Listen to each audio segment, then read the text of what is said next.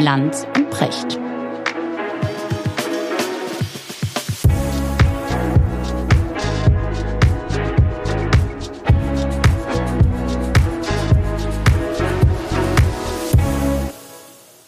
Einen schönen guten Morgen, Richard. Guten Morgen, Markus. Wo erreiche ich dich? Hm, In der Kemenate mal Du, wieder. arbeit, du ja. arbeitest, du arbeitest. ja, ja, ich erlebe im Augenblick nicht viel. Doch, im Kopf. Ja, Du weißt doch, andere Heller, die wahren Abenteuer sind im Kopf. Mhm. Ist so, würde ich sagen. ja. Oder Arno Schmidt gesagt hat, die Welt der Fantasie ist die wahre Welt. Der, the rest is a nightmare. Ja, Ja. ein Albtraum ist ein, gut, ist ein gutes Stichwort, ähm, Richard. Ein Albtraum erlebt, je nach Sichtweise, äh, auch gerade äh, Markus Söder oder Hubert Aiwanger, Ja. äh, je nachdem, wer man gerade ist. Ja. Und es ist ein interessanter Fall, dieser Fall Aiwanger, weil er so vieles berührt, was ja so mit unserem Leben, mit unser aller Leben zu tun hat. Ne? Mit der Frage, äh, ist die Jugend ein besonders geschützter Raum, wo man äh, auch mal unfassbar bescheuert sein darf, wie es neulich Harald Welzer, ich habe mit ihm kurz nach der Sendung nochmal darüber gesprochen, er meinte, hoffentlich holt nie irgendeiner das raus, was ich mit 16 so fabriziert habe, weil äh, man ist niemals im Leben so dermaßen bescheuert und verblödet wie mit 16, 17. D- Das, da hat er recht. Es geht aber im Fall Aiwanger, finde ich, mittlerweile um eigentlich viel mehr und eigentlich auch um was anderes äh, als äh, dieses reine Flugblatt, sondern es passiert da etwas, was ich interessant finde, worüber ich mit dir gerne reden würde. ja. In der Impfdebatte damals Mhm. hat sich ja Hubert Aiwanger so als Kämpfer gegen das böse Establishment ja. etabliert. Ja? Klassische Trump-Rolle. Genau. Genau. Ne? Und jetzt, Die, die des Etablierten in Berlin, ja, und der Mann aus richtig. dem Volke mit dem gesunden Genau. Menschenverstand auf der anderen Seite. So, Mhm. und damals hat er etwas gemacht, das ist ja sehr interessant, wenn man das in der Retrospektive sich nochmal anschaut, hat damals bundesweit sehr viel Aufmerksamkeit gekriegt, äh, war dann auch im Fernsehen häufiger, auch in, in Gesprächsrunden zu Gast und so weiter. Und dann, als das Thema sozusagen nicht mehr so richtig zog, hat er sich heimlich impfen Mhm. lassen. Ja, das, Mhm. das fand ich sehr interessant. Und jetzt in dieser Flugblattaffäre versucht er erneut sozusagen diese Trotzstrategie, wie es äh, Robin Alexander neulich in einem sehr guten Text äh, genannt hat.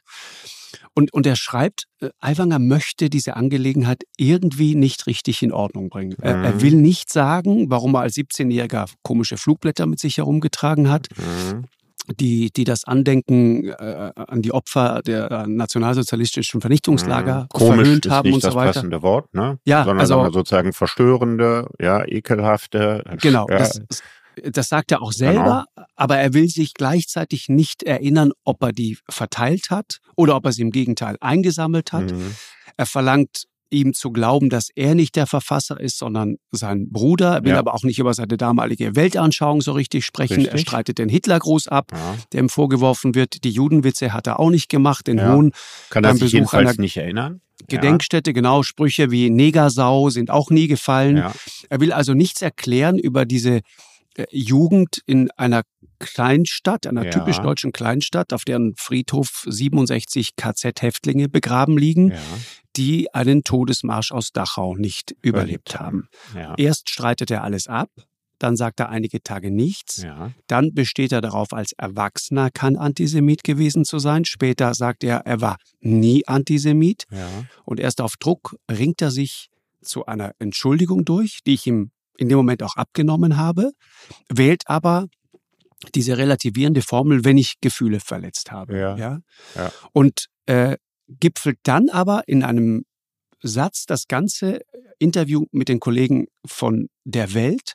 In meinen Augen wird die Shoah hier zu parteipolitischen Zwecken missbraucht. Ja. Also er sieht nicht die Opfer, er sieht sich als Opfer. Und das ist schlimm. Mhm. Gut, da steckt jetzt ganz, ganz viel auf einmal drin. Ja, ich habe ne? es mal so Ja, zusammengefasst. also das ja, erste weil- ist, wenn man, wenn man meint, die Stimme des Volkes zu sein, und sozusagen der aufrichtige Kopf, ja, der das sagt, was die Heuchler in Berlin nicht so sagen und die ganze äh, linksgrün versiffte Mischpoke und was auch immer Herr Aiwanger darüber denken mag, Mhm. dann muss man auch das Rückgrat haben, in Situationen, wo es um einen selber geht, sich so ehrlich wie möglich zu machen.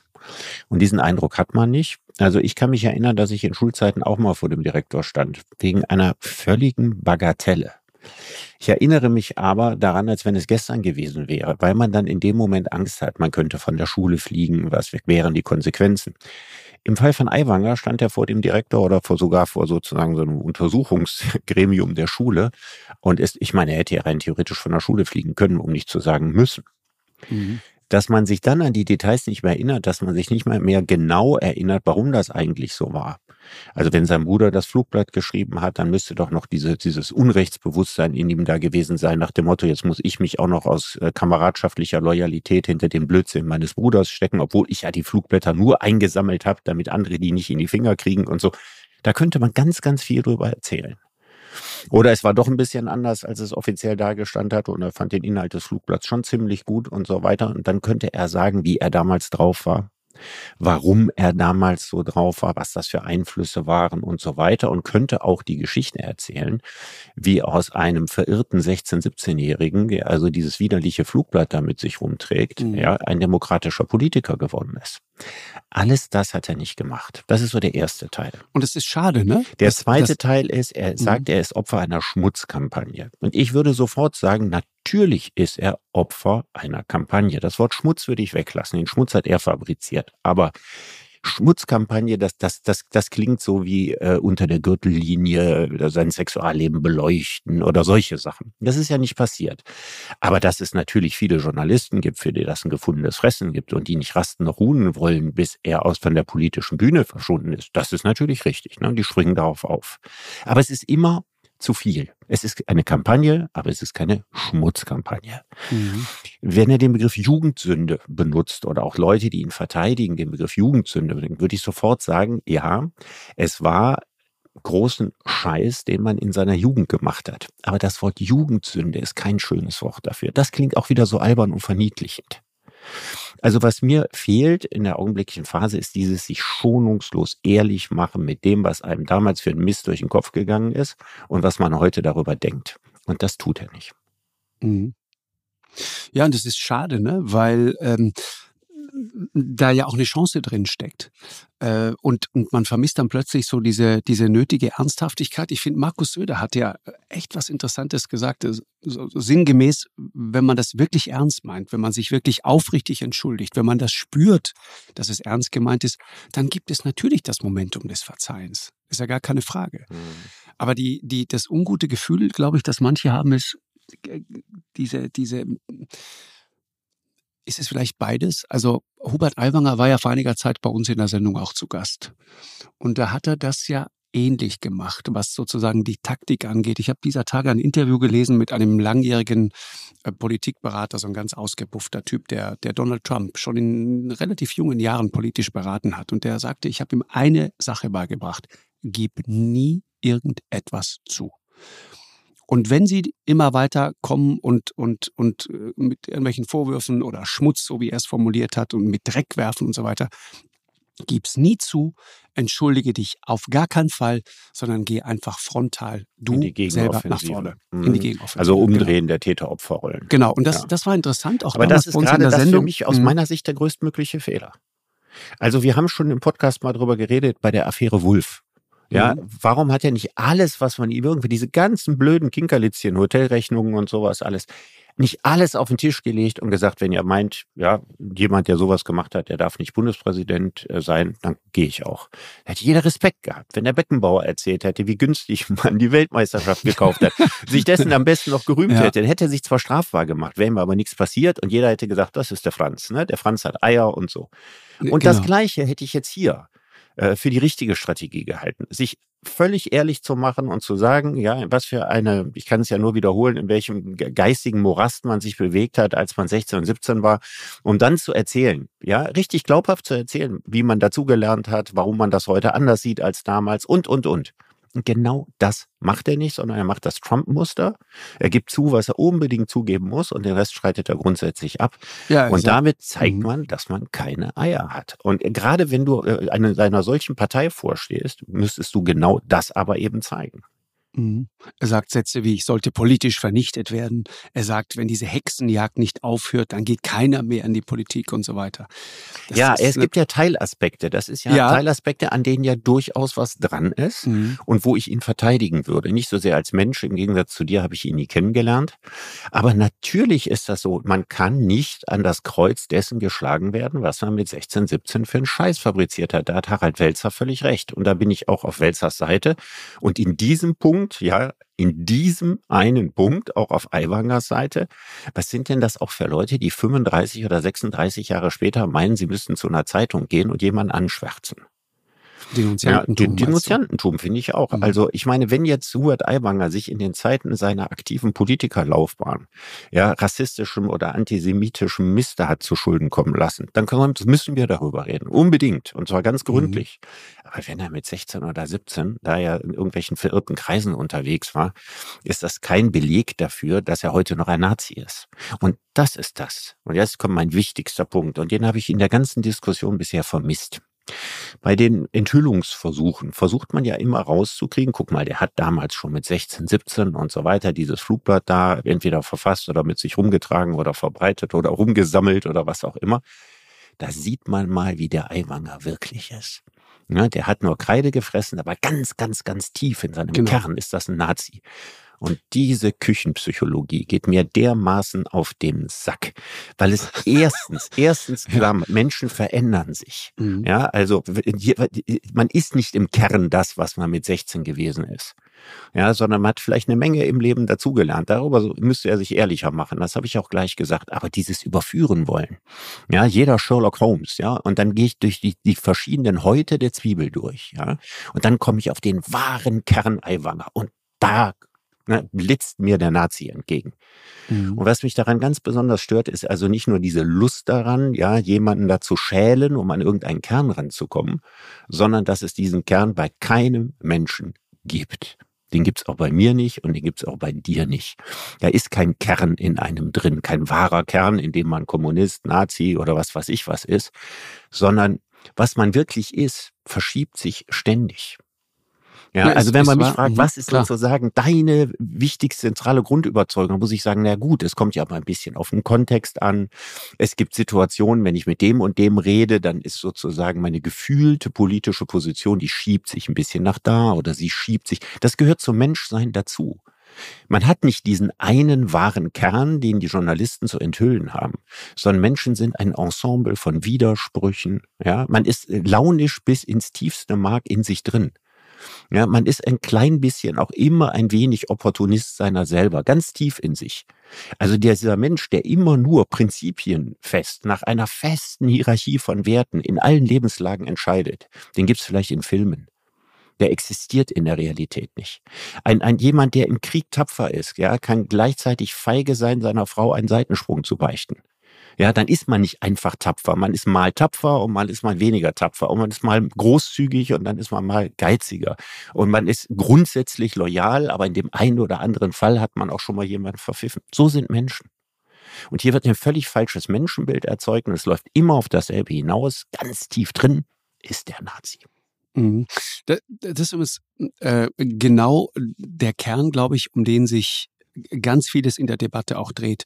Und das war übrigens, ich, ich muss dir da ein bisschen widersprechen. Du sagst, es ist so ein Aspekt, über den noch gar nicht gesprochen wurde. Ich finde ja, in, in, in vielerlei Hinsicht wurde genau darüber berichtet. Man hat, hat genau diesen Vorwurf der Süddeutschen Zeitung gemacht und hat gesagt, wie könnt ihr diese Linie ziehen? Wie könnt ihr sagen, da gibt es eine direkte Linie von dem 16- oder 17-jährigen Aiwanger damals bis zum Aiwanger mit äh, gut 50 Jahren, der dann in Erding steht und sagt, wir holen uns die Demokratie zurück, ihr habt ja wohl den Arsch offen und so weiter um dann sozusagen damit zu belegen, guck mal, da ist ja genau dieser, dieser braune Kern, über den du gerade gesprochen hast. Und es ist interessant, in eine ganz ähnliche Richtung und wurde dafür tierisch verprügelt, äh, ging äh, Sigmar Gabriel dieser Tage, der, glaube ich, irgendwo im fernen Ausland gerade weilt, das aber dennoch alles verfolgt und folgenden Satz schrieb.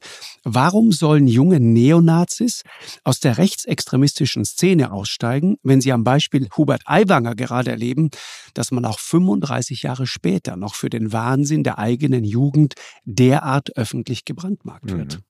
Mhm. Mhm. Gutes Argument, was würdest du sagen? Ist ein sehr gutes Argument. Ja, also ich, ich, ich, würde das, ich würde das sofort sagen. Also wenn wir in unserer Gesellschaft den Menschen das Recht auf Lernen und auf Veränderung absprechen, das ist der Punkt. Ja, dann, dann verfolgen wir nicht nur ein völlig falsches Menschenbild, sondern dann kommen wir in eine ganz üble Welt.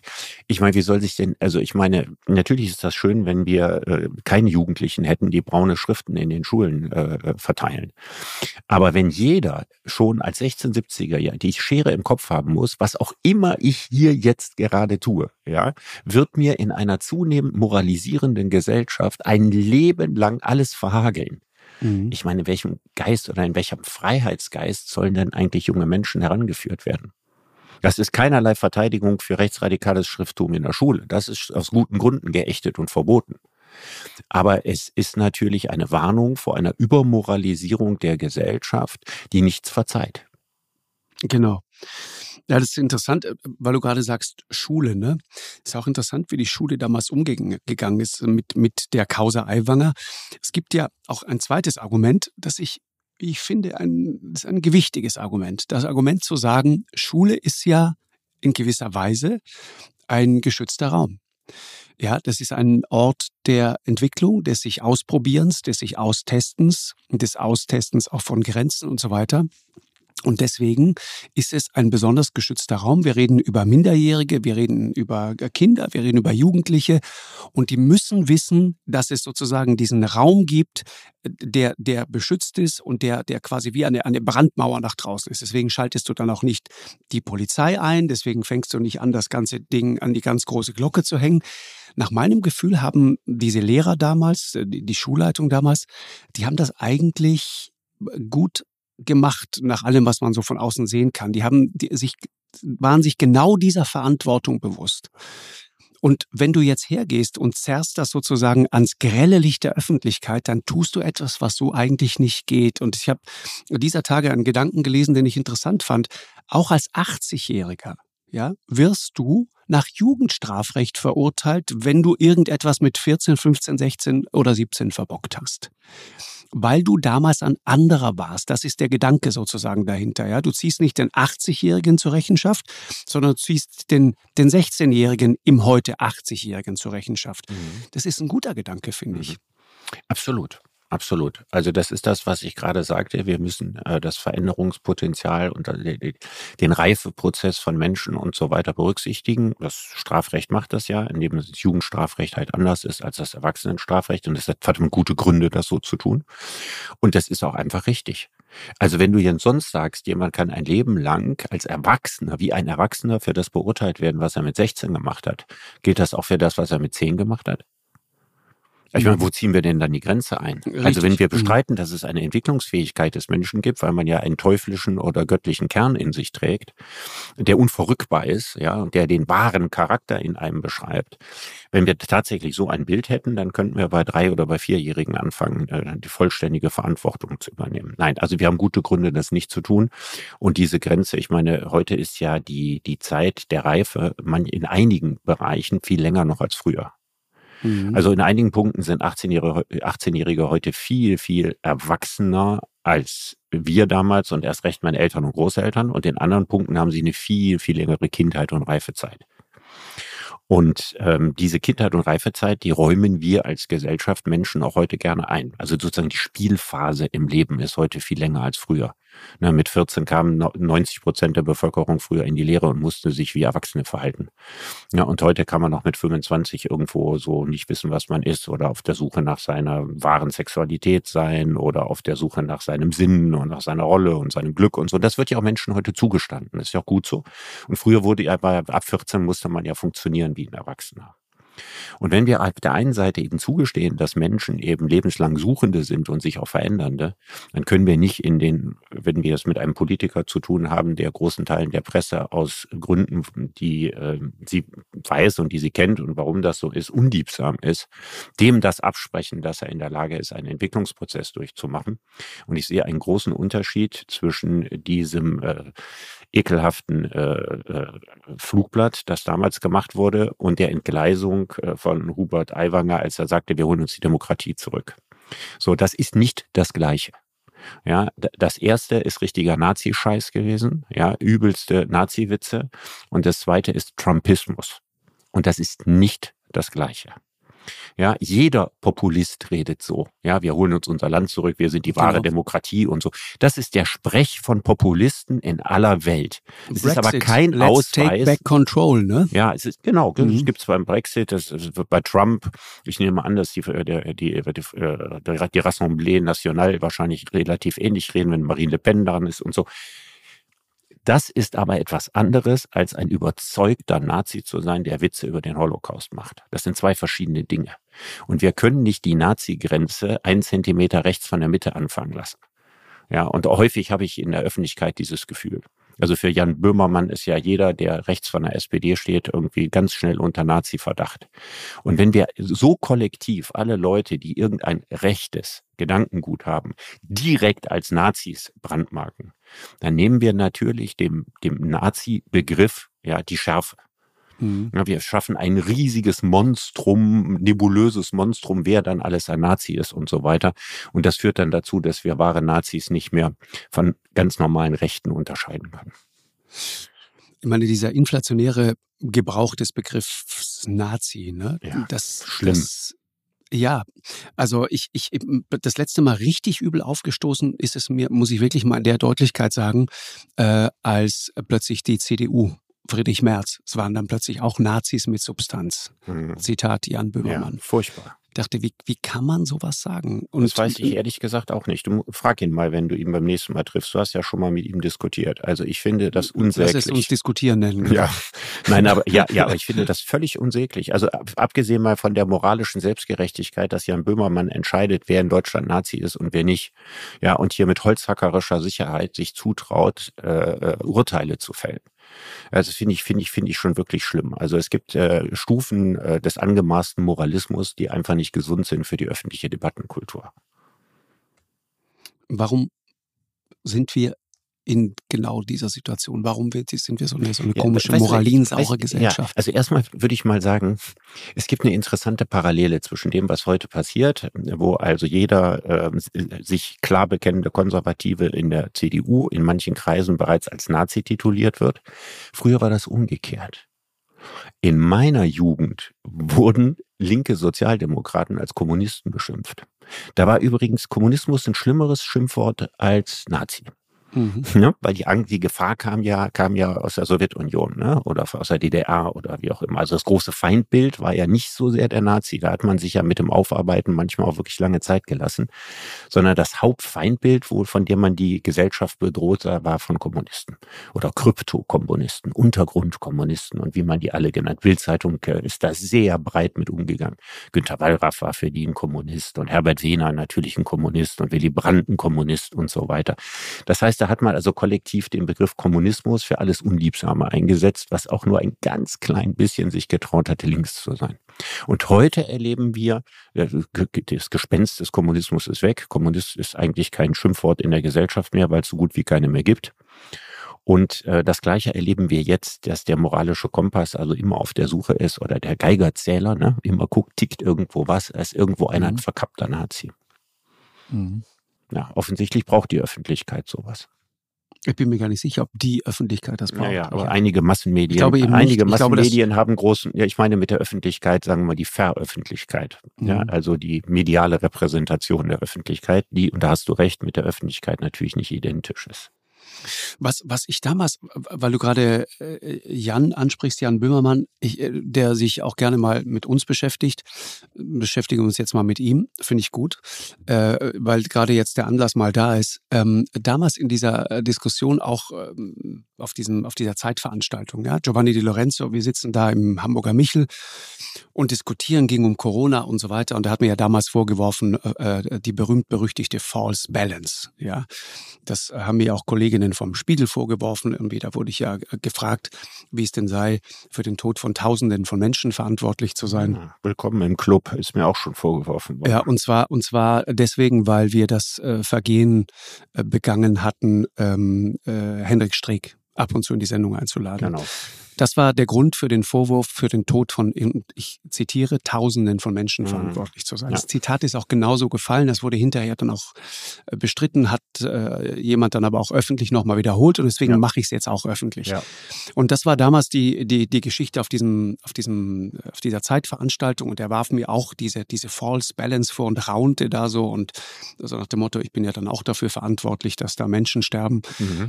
Das fand ich damals alles sehr ungut und ich sag dir, warum ich es ungut fand. Ähm, dann war auch plötzlich jemand wie Alexander Kekulé, jemand, den man nicht mehr einladen durfte genau, zu, weil er zu keine zu, Weil er kann nicht die schärfstmögliche Position vertrat. Genau. So, ja. ge genau. Und jeder, der das so ein bisschen ambivalenter betrachtet hat, wie Strick das gemacht hat und Kekulé, genau. die hat man dir um die Ohren gehauen als genau. sozusagen Relativierung von Corona. Ja. Genau, genau. Äh, gut, gut, dass du es nochmal so sauber erklärst. Und der, weißt du, was mich damals wirklich gestört hat? Ich habe Lust am Streit und ich diskutiere gerne und das mache ich auch, wann immer es geht. Und wenn der Streit zu, zu, zu, zu streiten ist, dann, dann mache ich das, ja. Und dann tragen wir das aus und hinterher sind wir wieder gut miteinander. Und ich werde auch oft gefragt, wie eigentlich mein persönliches Verhältnis zu Sarah Wagenknecht ist. Und ich sage, das ist großartig. Ich, ich schätze sie, ich mag sie, äh, man ist freundlich miteinander und ich tausche mich wahnsinnig gerne mit Sarah Wagenknecht aus, wenngleich ich viele ihrer Positionen, gerade was, was Russland und so weiter angeht oder den vermeintlichen Wirtschaftskrieg, den wir oder der böse Westen quasi gegen die armen Russen vom Zaun gebrochen hat. Ich teile dieses Argument gar nicht, weil es einfach eine Täter-Opfer-Umkehr ist. Aber das ist ein anderer Punkt.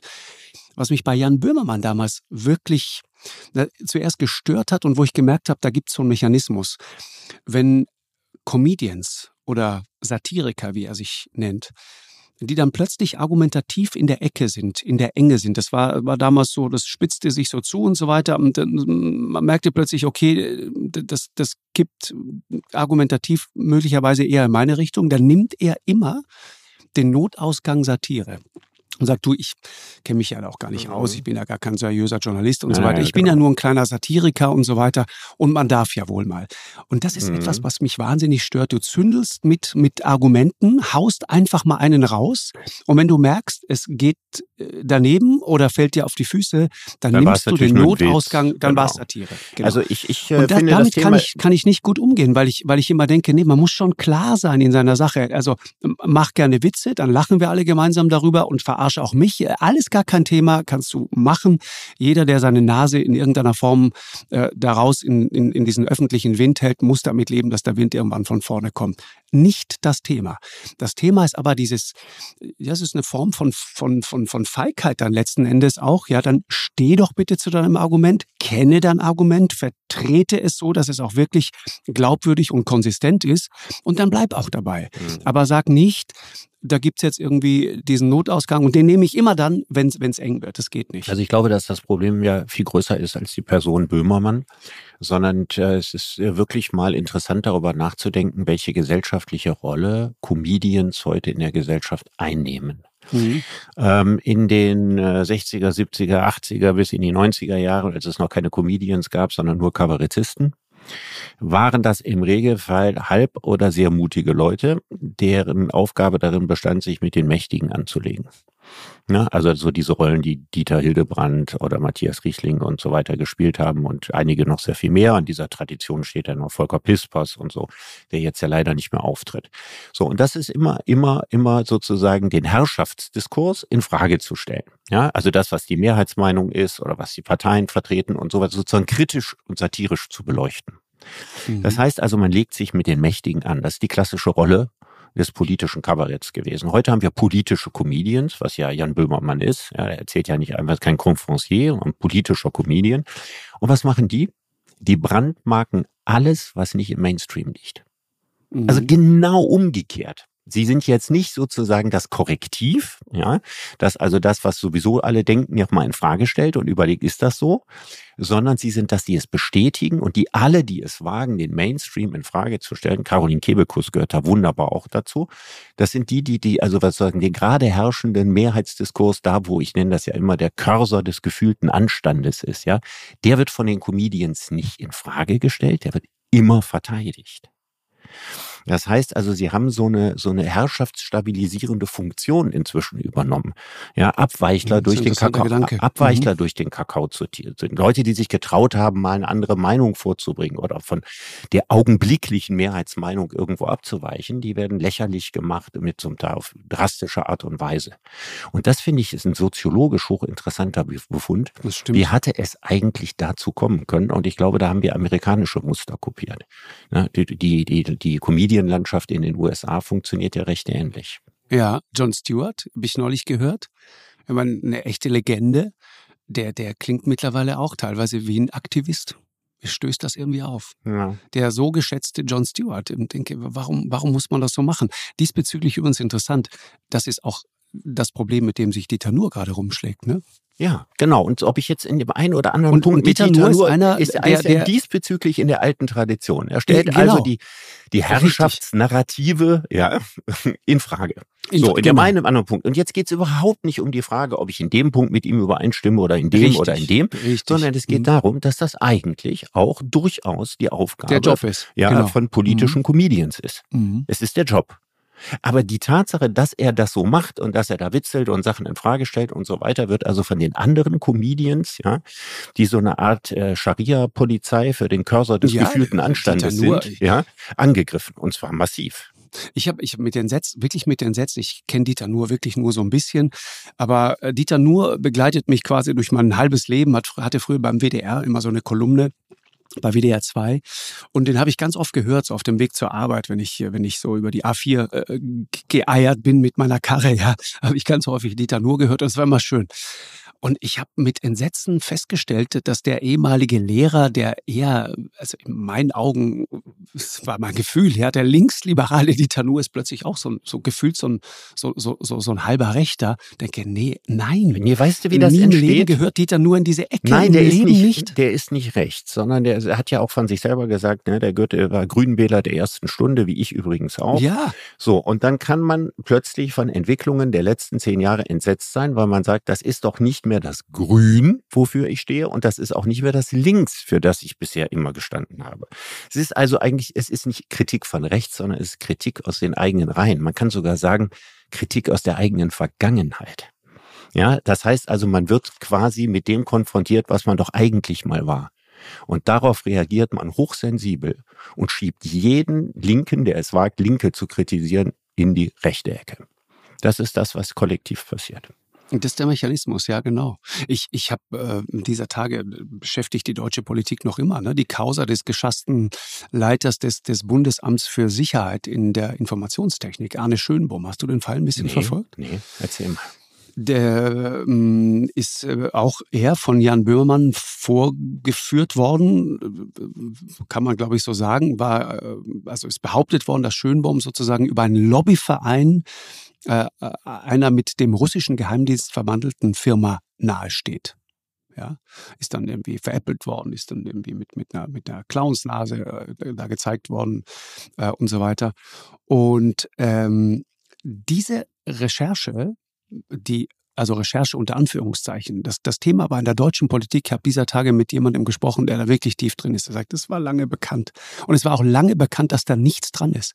Und der Verfassungsschutz der ja, wir haben ja immer das Gefühl, der Verfassungsschutz ist sozusagen, äh, das sind so die, die, diese, diese Spione, die so ihr Ding machen, ja, die, die, die agieren so im, in diesem ganzen Graubereich und eher im Dunkeln und so weiter und haben eigentlich mit der Politik nichts zu tun. Die sind quasi unabhängig. Das stimmt aber nicht.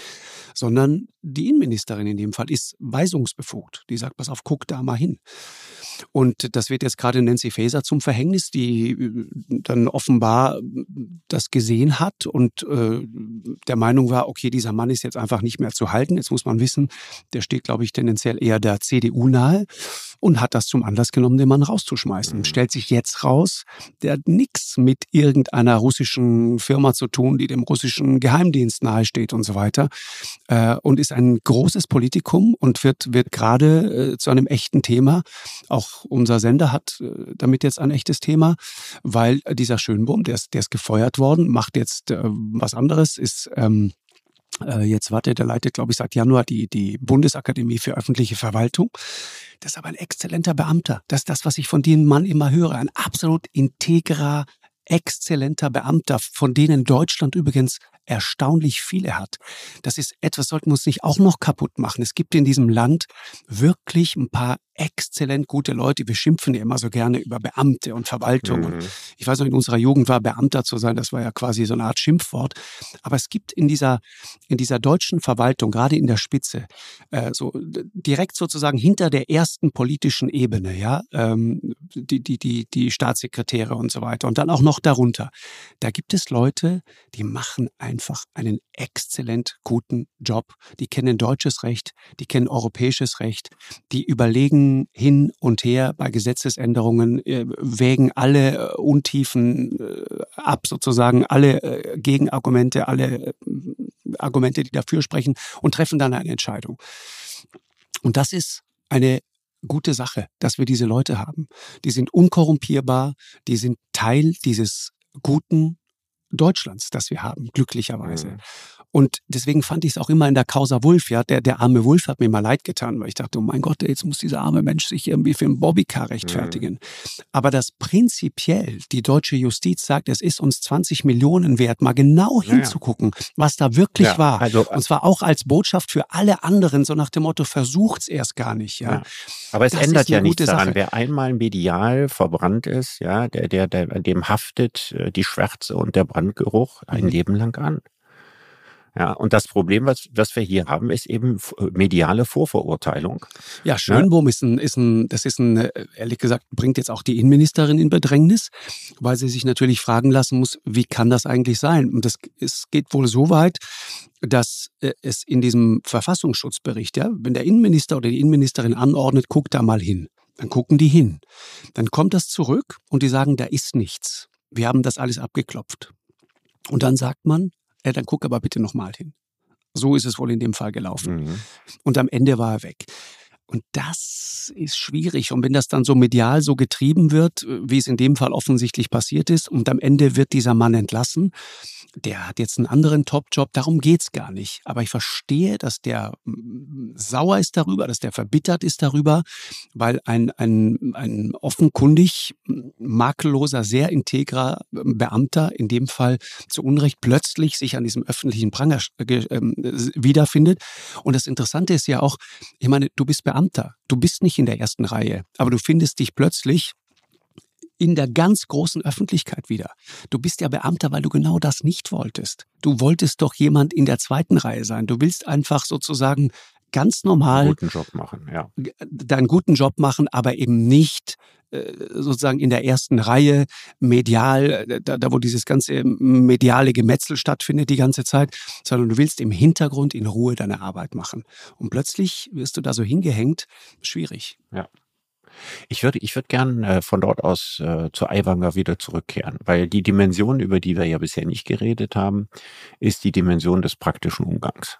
Mhm. Also wir waren ja Übereinstimmung der Meinung, dass die Art, wie er Aufklärungsarbeit über seine Jugend verrichtet hat, dass die hochgradig defizitär ist und dass er da ein sehr schwaches Bild abgibt. Ja.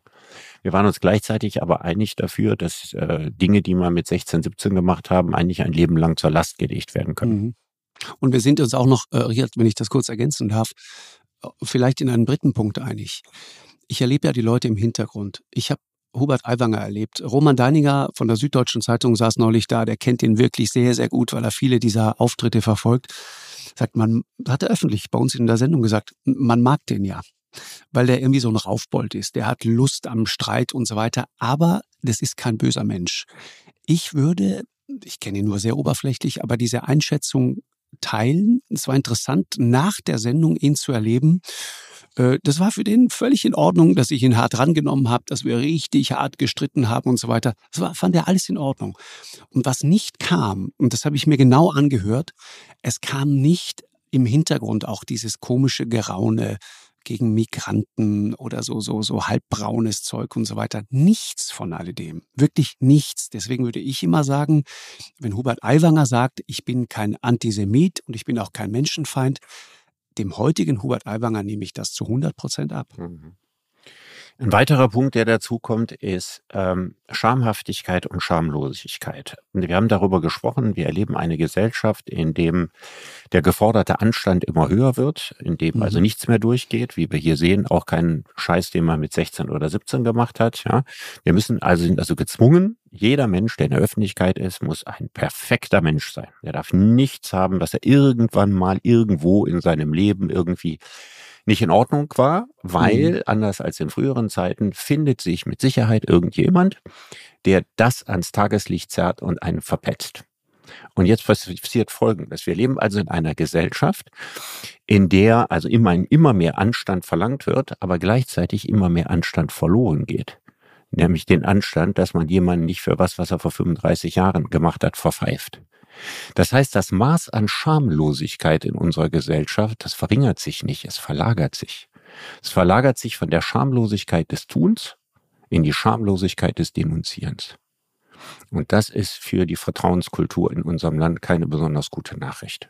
Offensichtlich gibt es da überhaupt nichts mehr. Ach ja, der mhm. hat doch mal das gemacht. Jetzt gehe ich mal äh, hin und erzähl mal, was der da vor 20 Jahren gemacht hat. Oder ich erinnere mich daran, der hat doch damals da auf dem Volksfest da und so weiter. Ja, und das erzähle ich jetzt mal dem Spiegel oder der Süddeutschen Zeitung oder so. Was sind das für Menschen, die sowas tun?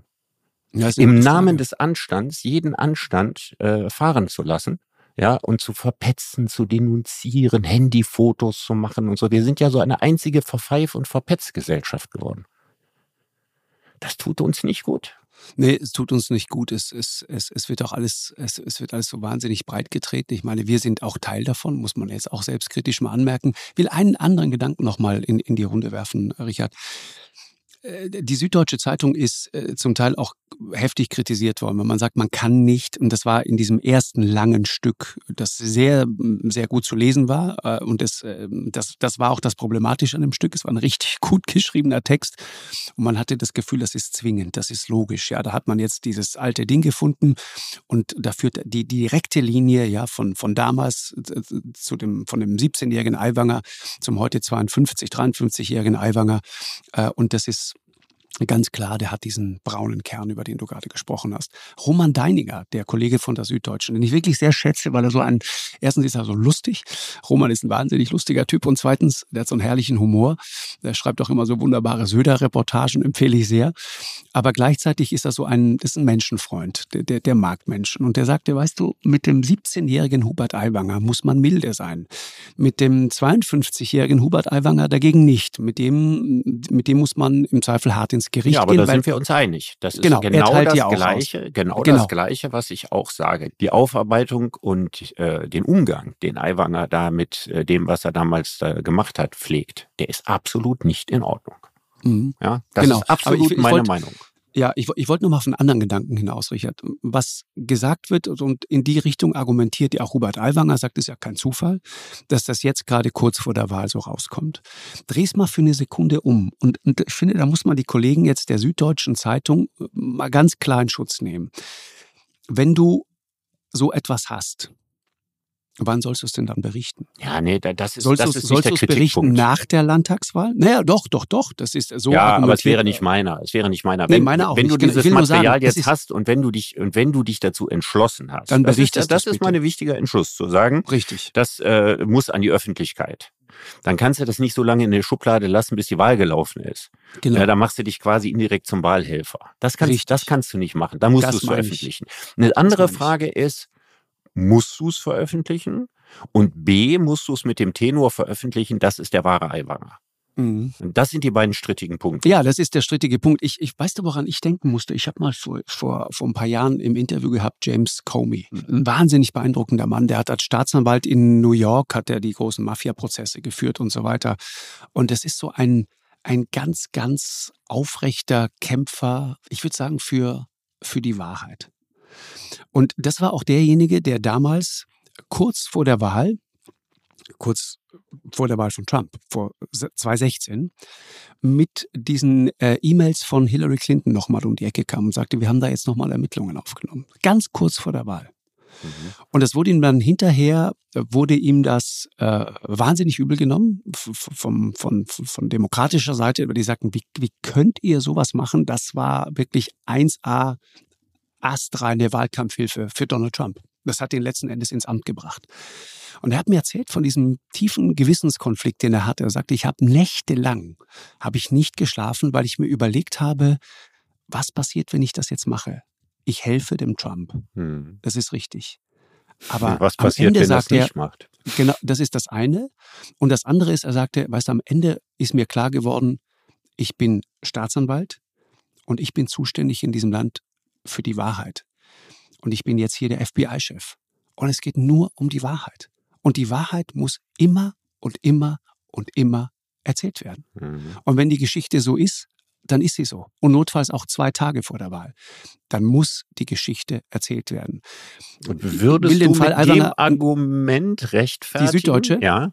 Ja, wenn du, wenn du die Geschichte wenn du die Geschichte rund hast, wenn du die eidesstattlichen Versicherungen hast, wenn du die Zeugen hast und auch wenn du sie anonymisiert hast, ich bitte dich, darüber hatten sich auch viele mokiert und gesagt, da werden nur anonyme Zeugen präsentiert. Ich meine, das ist ein sehr übliches Vorgehen von investigativen Journalisten, das zu tun. Und äh, wir reden hier über Verdachtsberichterstattung und es ist natürlich relevant die Frage, ob der stellvertretende bayerische Ministerpräsident irgendwann mal so etwas verfasst hat mhm. und wie er eigentlich eigentlich heute so unterwegs ist. Die Frage kann man ja stellen. Die und dann muss doch, man auch stellen. Das meine ich doch. Ja, ja, das so. ist auch nicht mein und Punkt. Ist, und, das, und das ist, wenn du so willst, an dem Punkt eine, ja, doch eine vergleichbare Situation. Finde ich ja. Ja, aber du kannst und, natürlich und die Kollegen haben sich dafür entschieden, es zu machen. Ja, aber dann hätten die Kollegen sich ja auch entscheiden können und hätten diese Geschichte erzählen können auf der einen Seite und diese unklare Verfasserschaft und das Flugblatt mhm. und was da drauf stand und so weiter. Das kann man alles erzählen und wenn man meint, dass man das in diesem Moment veröffentlichen muss, ich bin mir immer noch nicht so ganz sicher, sicher, aber mal für den Fall, dass das so ist, weil das so wahrheitsförderlich ist. Wo ist dann der einordnende Text, der diesen Abstand einzeichnet, ja, den wir hier danach. gerade im Podcast machen? Der kam Diesen danach. Abstand nach dem Motto, das war, ist natürlich alles wahnsinnig lange her und in den letzten Jahren hat Hubert Aiwanger nirgendwo durchblicken lassen, dass er sich diesem Ungeist noch verpflichtet fühlt. Mhm. Das stand da, soweit ich weiß, nicht. Äh, das kam danach. Ich glaube, äh, da, da gibt es auch ein Nachdenken. Ähm, Roman Deininger meinte äh, zu mir, weißt du, wenn Hubert Aiwanger gesagt hätte im Vorfeld, hätte sich klar erklärt und hätte gesagt, das war ich gar nicht. Das hat mein Bruder geschrieben, dann hätten wir die Geschichte wahrscheinlich gar nicht gemacht. Also insofern ist auch dieser Fall ein weiterer guter Beleg dafür, dass Politiker selten über den, die eigentliche Affäre stolpern, sondern über den Umgang ja, mit ja, der Affäre. Da ist was dran. Das sehe ich ja auch so. Das hatte ich ja als Beispiel von Wulf oder Beckenbauer oder was weiß ich was erzählt. Ja, da gibt es noch viele genau. andere Beispiele dafür. Aber weißt du, das liegt immer daran, du, wenn, wenn, du in so eine Situation gerätst, was machst du dann? Du rufst einen Anwalt an. Klar, und die Juristen ja, sagen dir nichts zugeben. Richtig. nichts zugeben. Die müssen erstmal sehen, dass die dir das glaubhaft und nachweisen müssen. Genau. Nicht du musst beweisen, dass du das Flugblatt nicht geschrieben hast. Die müssen dir beweisen, dass du das Flugblatt geschrieben hast. Und wie auch immer das Flugblatt zustande gekommen ist, da waren eine oder zwei Personen in irgendeiner Dachkammer mit einer Schreibmaschine und da gibt es wahrscheinlich keine Zeugen oder der einzige Zeuge sind Bruder und Bruder. Und solange dir niemand irgendwie nachweisen kannst, dass du das gemacht hast, gibt gar nichts zu. Das sind die, die Tipps, die man immer vom Anwalt in so einer Situation bekommt. Mhm. Aber Nachhinein, ne, Wulf, Beckenbauer und so weiter, werden die wahrscheinlich auch denken, es war falsch.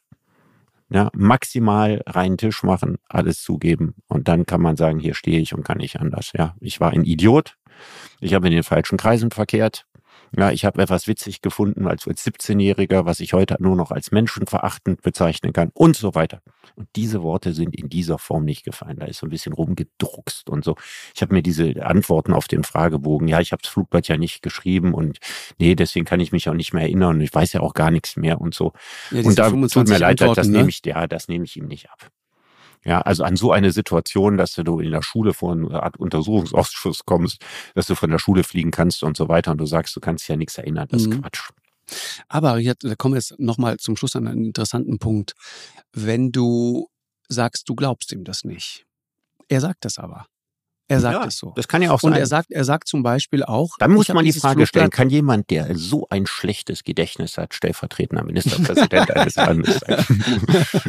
du, ich, also, ja, nicht, nicht ernst gemeint, aber ja, nein, aber also, es kann ja durchaus sein, dass äh, alles, was er gesagt hat, recht ist und dass er sich nicht erinnern kann. Also im Zweifelsfall muss das immer als mögliche Option im Raum bleiben. Ja, Und was, was, was mich zum Beispiel in der gesamten Geschichte, in der Gesamtbetrachtung, ja, wenn man das jetzt nochmal so ein bisschen Revue passieren lässt, was mich wirklich massiv stört, ist mittlerweile dieser Sound, der, der da so entstanden ist. Ähm, es ist eigentlich fast egal, ob er es geschrieben hat oder nicht. Und ich finde, auf dem Punkt muss man immer wieder hinarbeiten, das ist eben gerade nicht egal. Ja, es ist unter einem es Gesichtspunkt egal, Weise weil es egal. 35 Jahre her ist, ist es egal.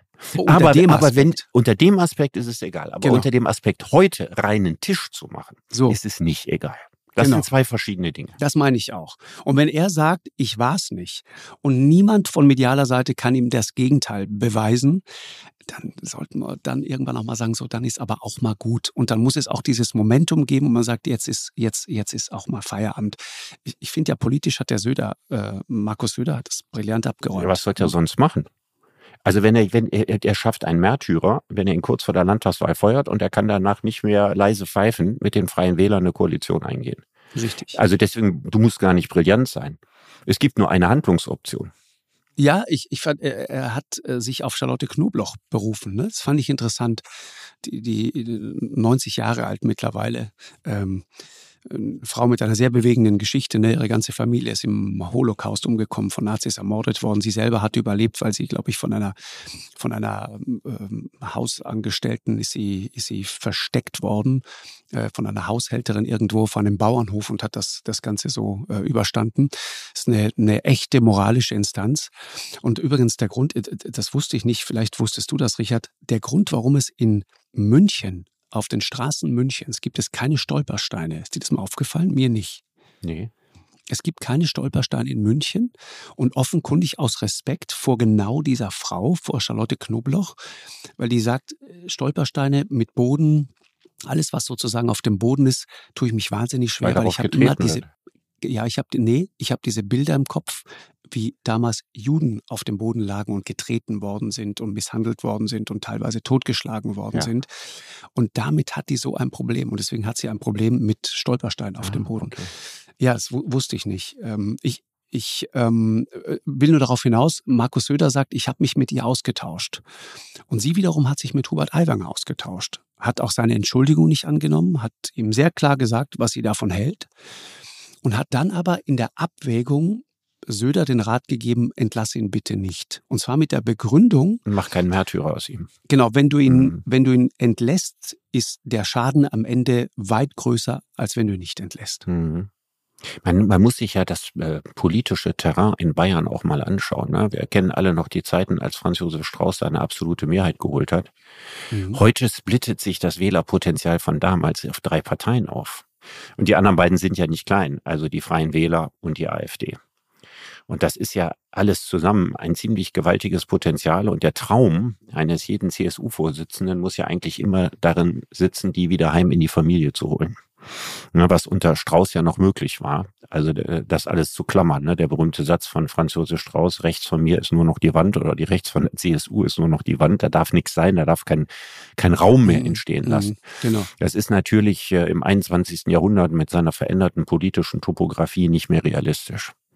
Ja, wenn man versuchen würde, heute die AfD tatsächlich noch so zu integrieren, dass man ihre Positionen im CSU-Parteiprogramm unterbringt, dann, dann, dann zerreißt es die Partei. Also man hat die ja nicht freiwillig gehen lassen, sondern das ist eine Sollbruchstelle gewesen, die musste irgendwann aufreißen. Mhm. Aber wenn man sieht an diesem Beispiel, dass weit mehr als die Hälfte aller in Bayern wählenden Menschen ähm, eine Position einnehmen, die von Mitte bis rechts geht, um dann da einen solchen Keil reinzumachen, dass man sich also mit dem äh, Vorsitzenden der Freien Wähler, dass man den öffentlich fallen lässt, dann kriegt die CSU ein Identitätsproblem in Bayern. Genau. Und ich glaube, das ist wieder vollkommen klar gewesen von Anfang an. Insofern spannender Fall, spannende Geschichte und irgendwie auch viel gelernt, auch in der Reflexion über unsere eigene Arbeit, ne? Letzten Endes über die Rolle auch von Medien, die Art und Weise, wie wir als Gesellschaft ticken und so weiter, ist dieser Fall Alwanger ein sehr interessanter Fall. Ja, ist, weil so vieles zusammenkommt. Also ja. es ist das, äh, was, worüber wir unlängst ja geredet haben. Öffentliche Denunziation und Vorverurteilung spielt hier mit rein. Aber es spielt eben auch die, die Frage rein, äh, umgehen mit äh, äh, Dingen, die man in seiner Jugend gemacht hat, ja, äh, zu, zu denen man aus guten Gründen nicht mehr stehen kann. Und in diesem Fall auch noch ziemlich widerliche Sachen. Ähm, das ist ein zweites großes Thema. Mhm. Und das dritte große Thema ist, in, in welche Richtung wird Deutschland unter solchen Vorzeichen driften? Das Bestürzende daran ist, dass äh, der Rechtspopulismus durch diese Geschichte eigentlich nur gewinnt. Also wenn sich Herr Aiwanger in Bierzelten jetzt als aufrechter Kämpfer und so weiter für seine Sache und äh, die Sache des deutschen Volkes und so weiter feiern lässt, mhm. dann geht diese ganze Geschichte am Ende ja ganz bitter aus. Ja, also die einzigen, der einzige Gewinner an der ganzen Geschichte wird dann der Populismus sein. Und die Leute, die sagen, in diesem Land darf man ja nicht mehr sein, wie man ist oder nicht mehr sagen, was man denkt. Und das ist die große Gefahr, die am Ende darin steht. Und äh, auch das ist einer der Gründe, warum die doch recht offensichtliche Reulosigkeit von Aiwanger äh, eine ziemlich gefährliche Geschichte ist.